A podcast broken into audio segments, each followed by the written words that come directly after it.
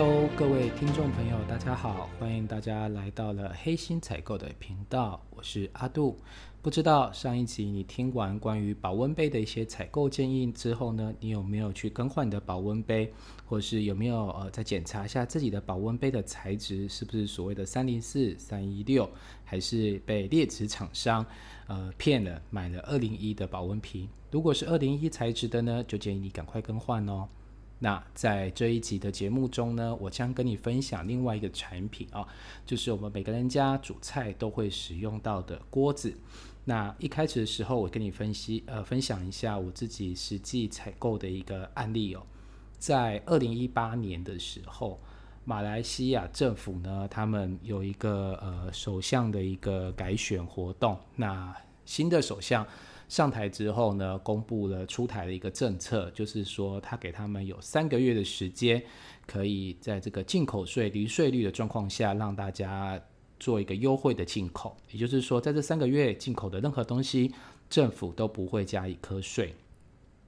那当地呢有一个做电视购物频道的厂商哈，就找上了我们哦，因为他知道我们在台湾其实做的还不错，所以呢就打算跟我们采购一批这个呃锅子哦。那呃他这张单其实蛮急的，我印象中应该是在七月初下的单，那八月底他就要出货了哈。那整个时间呢大概是有六十天的时间。正常的一个交货期原则上四十五天，好听起来六十天好像 OK，但是你要注意它下的量哦，它一次就下了大概四十个呃柜子，四十个高柜的这个这个保这个。呃，锅子的量哦，那非常大，非常大的一个量吼。那所以呢，这个客户他也同时要求我们，因为他自己下了蛮大量的这个货物，那也会很担心是说，嗯，这个产品品质啦，或是最后面的交期。会不会赶不上这三个月的时限哦？他蛮担心的。譬如说七月下单给我们，结果我们拖着拖着到十月才出货，那他就没办法享受到这个租税的一个优惠。所以呢，他有派他们的一个员工哦，那到我们的这个工厂，想要看一下这个出货的状况。那因为我们公司并没有一个。专业的屏保，那当有这样的一个状况发生呢，通常就是由我们采购这边哦去陪同客户去工厂这边去做拜访，因为平常工厂都是我们采购在接触的嘛，哈。那呃因为这样子的一个缘故，所以我那时候就出差到了大陆厦门的地方哦，然后去陪这个客户一起去看这个锅子的一些专柜的一些一些情况哈。那呃这这个。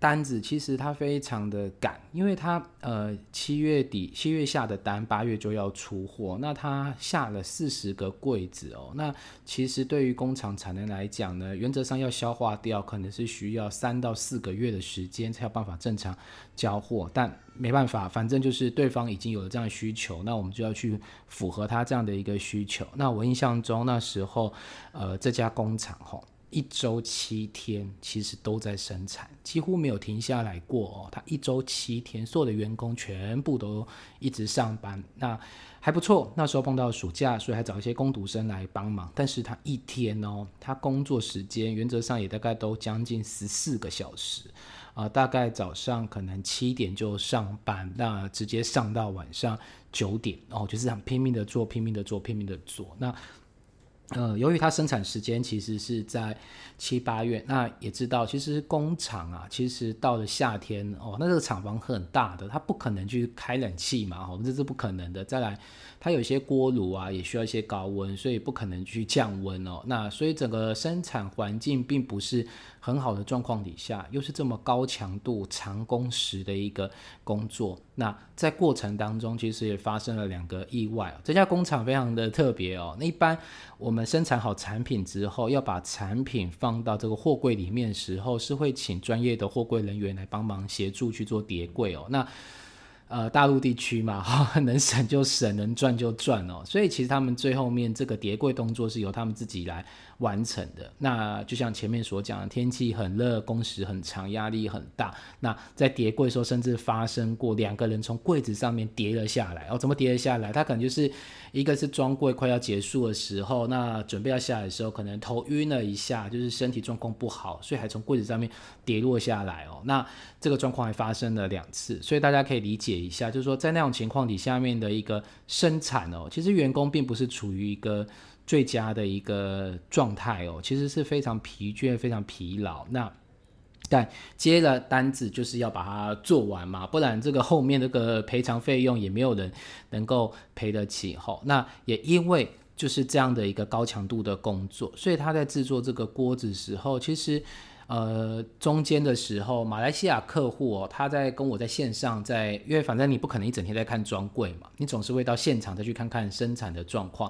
那我来形容一下，它这个锅子哦，叫做蜂巢式的不锈钢锅哈，它是不锈钢锅，那中间做成蜂巢式的哦，蜂巢式你可以想象一下，就是一个六角形的形状。那在这个六角形里面呢，有大概。八个点哈，八个小小的凸起的点哈，那整个锅子就布满了这种六角形的蜂巢，看起来有一些可能有密集恐惧症的人，可能看到还会觉得有点起鸡皮疙瘩这样子。那它为什么要去做这样的一个设计呢？因为我们都知道哦，呃，你使用不粘锅，因为它上面有涂一层不粘漆嘛，所以基本上，呃，你煎煮食物的时候就不容易粘锅。但是不锈钢锅不太一样，不锈钢锅哈，它基本上只是不生锈哦，比较不容易生锈而已，所以。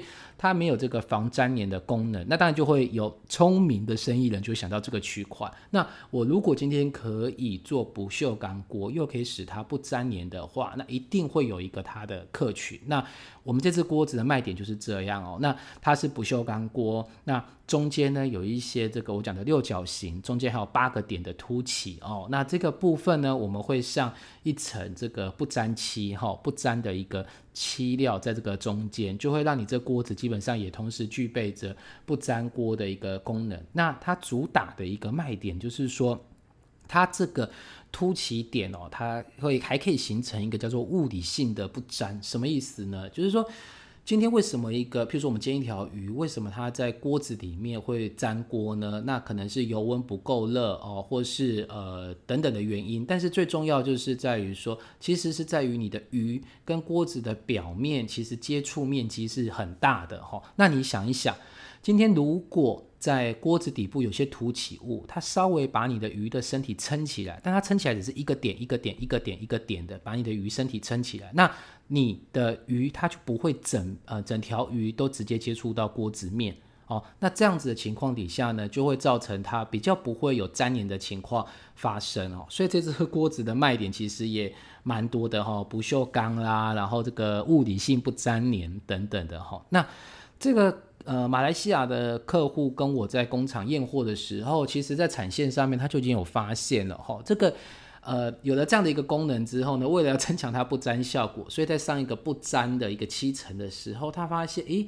这个不粘漆层好像有一些些脱落的情况。那他当下其实有反映给我，那我当下当然看到的状况之后，跟他说没问题。那你把你所看到的不良品先帮我拿出来哦，就在线上把它挑出来，在生产线上把它挑出来。那我到时候请工厂看一下这批货物是不是能够返工。如果能够返工的话，那没关系，他去做完返工之后，我们一样在生产线上面后面再验一次，看一下还有没有这样一个情况。因为为为什么我们要这样做？很简单嘛，因为这个东西如果脱落的话，其实消费者收到之后，当然。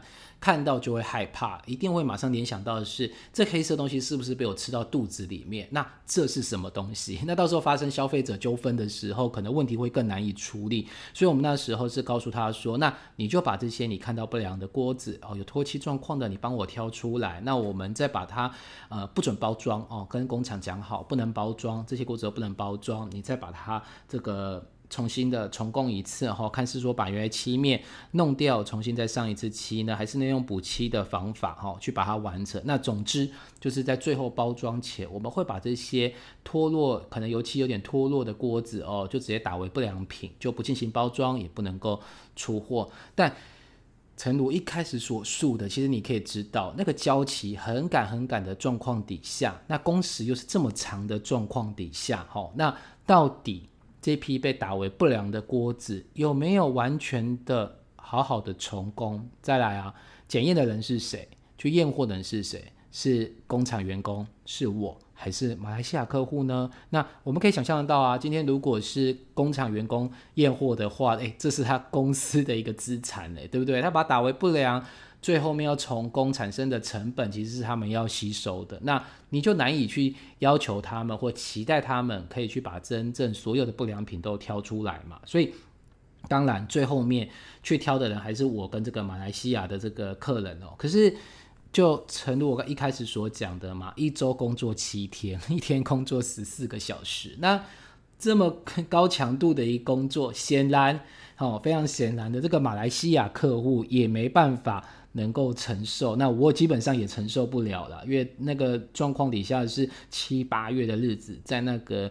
在这个很热的工作环境里面要待这么久哈啊，那那呃，顺便说大家一提，其实，在生产的两个月当中，其实我中间大概也中暑了两次，因为平常采购都是也是坐在办公室里面嘛，也很难很少有机会这么热的情况底下那边在工作哈。那所以最后面其实我们并没有办法把所有的锅子都做检查完。那其实，当我以为这件事情已经结束了，就是到了八月底的时候，我们顺利的哦交完了四十个高贵的这个不锈钢锅的一个一个货物之后，我想说我的任务应该到此就已经算是结束了哈。那事情后来就是这样发生的，呃，在这个锅子遇到马来西亚哦，那这个。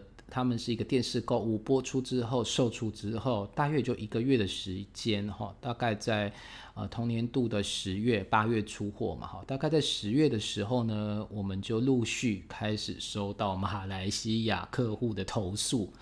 他说啊，在他的 FB 的专业啦，还有在他的这个电视购物台啊，其实都有蛮多人去做退货的动作。那退货的原因是什么呢？其实就是一开始讲的，也是那个马来西亚客人一开始就发现到的，就是它中间那个黑漆有脱落的状况。哈，那这件事情其实发生了之后呢，那你说，呃，我们公司能够怎么去做呢？那当然嘛，赔偿是少不了的嘛。哈，那甚至这批货还要再换货给他。OK，其实这些我们都做完了，但。你有没有想到，就是说会发现这个事情的人，基本上他已经把这些油漆哦不沾的油漆，其实已经吃到肚子里面了。OK，好，那这个分享完呢，我另外还想要再分享一个，其实也是跟锅子有关系的，但是是属于它的配件，就是锅盖哦，这是一个真实发生的案例哈。那好巧不巧，又是同一个马来西亚客人所发生的一个真实案例哈。刚刚讲了，呃呃，这个锅子的一个特性我介绍了哈，它是一个蜂巢式的不粘锅哈，不呃蜂巢式的呃不锈钢锅哈。那利用物理的原理呢，能够让呃，食物不要完全贴合锅面啊，达到不粘的一个效果哈，一个物理性不粘的效果。那同时呢，它其实呃，这个锅子在贩售的时候呢，还有附赠一个玻璃盖哈。那这玻璃盖发生了什么事情呢？哇，这件事情就更严重了。呃，就是呃，由于客户他是做电视购物，那你知道电视购物其实必须在呃。电视节目上面先去播出一段他们行销的内容内容嘛，哈，那在呃电视播台电视台播出的时候，他们现场在烹饪的时候，哈，锅盖盖上之后，发生一件很可怕的事情，就是玻璃卡玻玻璃盖当场直接破裂，好爆炸破裂，那可想而知，就是这个直播就马上被停播了嘛，不是直播，就是录影马上被中断了嘛，哈，那。节目中断之后呢，当然后续又是像看台锅子一样，其实就是一连串的这个赔偿嘛。除了钱之外，我们要赔一整批的玻璃盖给他，哈，让他可以跟客户召回，或是现在还没卖掉的锅盖能够马上替换成新的锅盖。那可是问题是啊，这个东这件事情发生的还好是两件事。第一件事情是，它是在这个电视购物节目播出前就已经发生的事情，所以还好这批玻璃盖并没有流向哦市场里面，也就是说它可能用不太到。第二个呢，第二个则是我觉得比较比较担忧的。当初发生这件事情之后，我们公司就是马上赔了他一批玻璃盖，但是我们不可能去把那些会。破的玻璃盖再去做回收，为什么？因为运费，运费很贵，好，那不太可能去单独的为了把这些东西回收回来之后去付一笔运费，所以那些玻璃盖还是留在马来西亚客人那边。那最后面这批玻璃盖的流向呢？老实讲我不知道，哦，老实讲我不知道，但应该会怎么样？我我我觉得。合理理性的分析跟推测，其实这玻璃盖并不会被销毁掉。哦，原则上这玻璃盖不会被销毁掉。那它会流落到哪里呢？嗯，我在猜测，也许是夜市，也许是一些五金行。我是从台湾角度去看，去去讲了，就是有可能是这些地方。哈，那这个可怕在哪里？它那个玻璃盖原则上，哈，我们在采购的时候其实是会要求这个工厂要能够提供这个呃。就是它必须是强化玻璃的一个玻璃盖哈，因为有时候有些人他在呃煮锅呃煮饭的时候，他可能使用完之后，他会马上去做清洗的动作。那玻璃盖如果不是强化玻璃的话，那受温差一开始在煮的时候是很高温，然后突然要洗的时候，突然变得很低温，快速的温度变化其实是让玻璃盖会有破裂的危险哈。所以其实我们都会要求。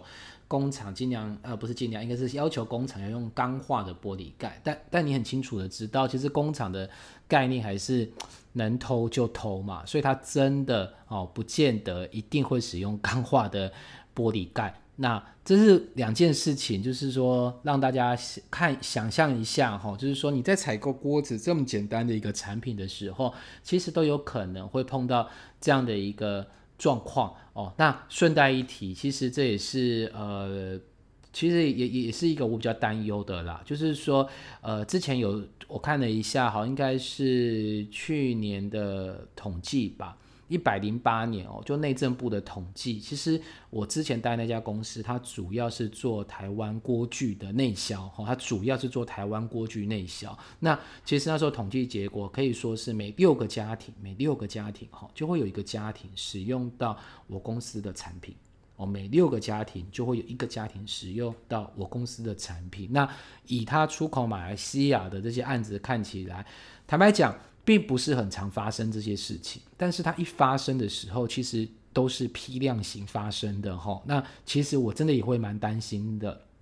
譬如说，第一个呃经历当中跟大家提到的这个油漆脱落哈，不粘漆的脱落哦，包括第二个玻璃盖的破碎，那我觉得都没有人想要使用到这些的产品哈。那这个应该要怎么办呢？前阵子看到了一个一个广告哈哦一个新闻啦，他是说不粘锅到底会不会哦吃下呃不粘锅哈，它到底吃下去之后会不会有致癌的风险哈？好，那其实这个就是我想要跟大家去做讨论的哈，就是呃之前去上了一堂课，老师是这样跟我们说的哦，他说啊。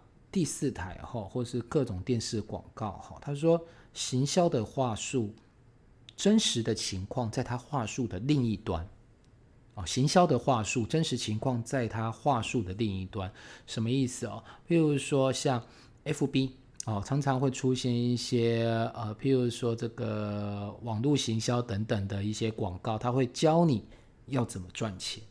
就这个老师给我们的说法是。当他想要教你怎么赚钱，其实事实的真相、真实情况，其实就是在他说能够赚钱的另一端。能够赚钱的另一端是什么？不能赚钱哦，不能赚钱哦。再来，比如说，我还记得很久以前有一个饮料，它的这个广告台词啊，就是说解你身体的渴。哦，如果我印象没有记错的话，那应该也是一个含糖的饮料吧？那我们都知道，含糖饮料其实越喝只会越口渴嘛。所以要说解你身体的渴，那真实的情况，这是行销的话术。那真实情况就在它话术的另一端，也就是说，其实喝这饮料根本解不了你的渴。OK，好，那这也是我呃再提一个我自己亲身的经历哦。我曾经在一家台湾也是搞电视购物的公司担任采购哈。那他呃那时候我进去的时候，他要求我采购的商品是洗衣粉哦，洗衣粉。那在卖洗衣粉的时候，往往都是讲究天然啊、无荧光剂啊等等的。那很有趣，他要怎么样在第四台能够去做销售呢？他是一定要去。呃，去做一个试洗的动作，就说我洗洗看，洗衣服洗给你看，证明我的洗衣粉比别人的洗衣粉更好。那有这么神奇的洗衣粉吗？就是说你可以比别人洗得更干净，有这么神奇的洗衣粉吗？电视上其实我现在有看到，不只是第四台了。那可是这件事让我觉得比较，呃，比较比较心里觉得到现在还有疙瘩的事，就是他的一个欺骗行为让我很不舒服的是，他请我这个哈去跟原来的工厂。要一个样品哦，我说什么样的样品是能够把衣服洗得特别干净的样品吗？其实我那时候还傻傻的这样问他，那老板说不是，去要一个叫做无还原的洗衣粉，无还原的洗衣粉啊，什么意思？什么叫无还原？洗衣粉，我一开始的时候也被这个名词给绕住了哈。那老板没有跟我多说，他就是说啊，你就直接去跟那个对方讲，对方就知道了。那我当然就是马上的打电话去给对方工厂，就是说，哎，我们老板说他需要一个样品哈，他下礼拜要拍一个电视购物的节目，麻烦你快递一些，就是。无还原的洗衣粉给我，然后对方就问我说：“无还原的洗衣粉吗？”我说：“对。”然后我又多问了一句：“我说，哎，什么是无还原洗衣粉？是比原来洗衣粉能够洗得更干净吗？” 那厂商回复给我的是：“哦，没有啦，无还原洗衣粉就是洗了会有泡泡，但是它怎么样都不会把衣服洗干净，而且就是说，你衣服如果沾到酱油。”你放到它这个无还原洗衣粉的这个水槽当中去做清洗的时候，你会发现那酱油油渍是怎么样都去除不掉的哈！哇，这个让听到真的是觉得 天哪！原来电视购物台就是这个梗做的做的这么凶啊！就是说它还要有起泡泡的洗衣粉，但是洗下去呢，那些污渍却洗不掉。那当然，它自己的洗衣粉洗掉这些污渍都是没问题的哈。那换言之，其实就是所有的。洗衣粉其实都能够把这个被沾油酱油沾到的衣服，其实大部分都是能够洗干净，就是马上沾到马上洗，基本上都是洗得干净。反正你要洗不干净是很难的一件事情，所以才要跟厂商特别去要这个无还原的洗衣粉哈。所以我觉得这概念推给大家，就是行销的话术，真实情况在他话术的另一端，也就是说他。越强调什么，其实就代表的是他越做不到什么，或是其实这东西真的不需要特别强调，越大家都能够做到哈。那我觉得这个分享给大家。那当然，节目的最后呢，我也要因为题目下的是不粘锅，既然会致癌，我觉得我还是要对这个题目哈去做出一些建议哈。那可以给大家几个简单的建议。第一个。麻烦你去看一下，在呃，它销售上面，它有没有呃，就是锅子的销售上面，它有没有特别去写说它不含 PFAO 哦，PFAO 哦，那什么是不 PFAO 呢？其实这是杜邦公司哈，他那时候发明了铁氟龙哦的涂层，然后他也是用这个铁氟龙的涂层哈，去把不粘锅的功能做得很好。那从那时候开始，才有所谓的不粘锅的出现哈。那今天你要希望是说吃的东西不要致癌的话，吼，那我很建议你，就说你最好去看一下这个锅子，它本身是不是不含 PFAO，好 PFAO 这这个元素，哈，最好不要含，含的都比较糟糕，好，然后再来第二个，如果你还是觉得还是需要使用到不粘锅，那还可以给你一个建议，哈，你可以去买陶瓷涂涂层的。好，有些陶瓷涂层呢，基本上它就不含了 PFAO 这个东西哦。也就是说，第一个你可以去找它，如果有写它不含 PFAO 是最好的。那假设找不到，你也可以去买另外一个叫做陶瓷涂层的。陶瓷涂层这东西基本上也不会去含到 PFAO 哈。好，这是第二个。那第三个呢，我也建议你哈，假设。哦，你呃没办法采购到不含 PFAO，也没办法采购到陶瓷涂层的锅子的不粘锅，那也没有关系哈。那我可以跟你讲，其实呃我们担心的这个铁氟龙哈，其实它的耐热温度是在两百六十度左右。那我们一般烹饪的时候的温度应该是在一百八十到两百二十度左右，所以原则上来讲，你是不会达到两百六十度。那只有达到两百六十度的时候呢，铁氟龙才会散热一，才会散发出一些有毒的物质。所以这告诉你什么？很简单，不是告诉你不要大火炒菜哦，应该是这样讲，应该是说你不要空锅去加热哦。这是那时候我们在销售锅子，很多消费者呃。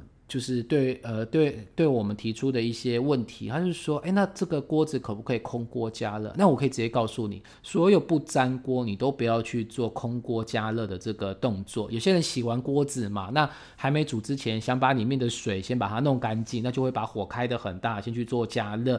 那甚至有些人会等它稍微冒点烟了之后才倒油下去。哦，记住，倒呃只要冒烟的时候，基本上锅子温度已经达到了两百度。只要在一下下，其实它很容易就达到两百六十度，所以我们都会建议消费者不要空锅，不要空锅去做烧煮的动作，这个对锅子本身伤害很大，那也很容易让锅子会。产生一些不好的化学的物质，哈，毒害到你的身体，所以建议你呢不要空锅的去做加热，哦，尽量不要。如果有水渍，其实你可以拿个毛巾就把它擦一擦，其实这样是比较好的。那最后一个建议呢，其实是跟刚刚分享第二个故事有关哦，那就是告诉你，呃，请你尽量不要使用玻璃的锅盖哦，煮。煮饭的时候难免会用到锅盖，那我会建议你，其实最好能够去使用这个呃不锈钢的锅盖，尽量不要使用玻璃的玻那个锅盖哈，因为你真的不清楚的是它的玻璃本身是不是强化玻璃。当然有测试的方法，当然这有测试的方法，就我们采购或屏保而言，这是有测试的方法。但是我们测试的方法是，我们要把玻璃盖敲碎，来看一下它这些碎片。好，会不会太尖锐，或是说在一个范围内，我们那时候是规定一乘以一公分的范围内，哎内哈，它不可以有呃大于四十个碎片。但是你一般你没办法去做这个测试，你没办法去做这个测试，不可以买个玻璃盖回来把它敲碎来测试一下我刚刚讲的那那那那个检验标准哈。所以基本上我会建议你，那你就干脆不要使用，你就干脆不要使用，或是要用的话，你就使用不锈钢的。锅盖哈，还而且第二个，为什么这样说？除了玻璃盖可能会破裂之外，其实就我个人的了解，玻璃盖的外圈哈，你可以想象一下，玻璃盖的外圈其实有一个不锈钢件哈，它它的锅沿其实是不锈钢的玻璃盖哦，玻璃盖的那个那个边缘其实是不锈钢的。那就我所知道的是，那个不锈钢基本上也不会使用三零四的材质。反而会使用二零一的材质，因为那个部分你根本注意不到，所以厂商会偷的时候其实是偷在那边。那你说这个比例有多高？这个就不方便说哈。但是我可以告诉你，高的吓死你哈！现在的玻璃盖外圈是使用二零一材质的数量，哦，非常非常非常非常的高，不信的话，你有个测试方法，就像上一集在介绍保温杯的时候，我建议你可以上网去买一个三零四的试剂，哈，你就把那一瓶再去点一下玻璃盖，它只要在五秒之内变色，通常是变粉红色，跟你保证，那就是二零一的一个材质，哈。那呃，谢谢大家收听今天的节目哈。那在接下去的日子里面呢，我所有节目都会做一些关于产品面啦，或是呃我自己采购面所认识到的一些东西与大家分享。希望大家能够过上更健康、更美好的生活。那就这样子喽，我们下一集再见，拜拜。